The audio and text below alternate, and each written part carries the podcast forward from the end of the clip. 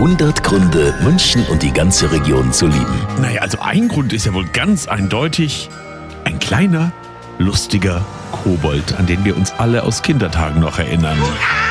Hurra! Der Kobold mit Na klar. Der Pumuckel. Und der wird ab Donnerstag im Gärtnerplatztheater in München als Musical geehrt.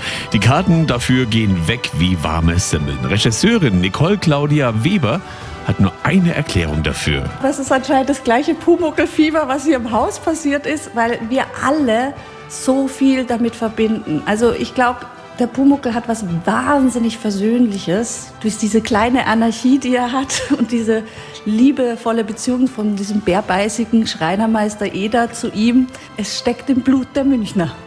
Genau so schaut's aus. Wie sich der Pumuckel auf der Bühne macht, das sehen Sie ab Donnerstag im Gärtnerplatz Theater. Restkarten gibt's noch für die Vorstellungen im Mai.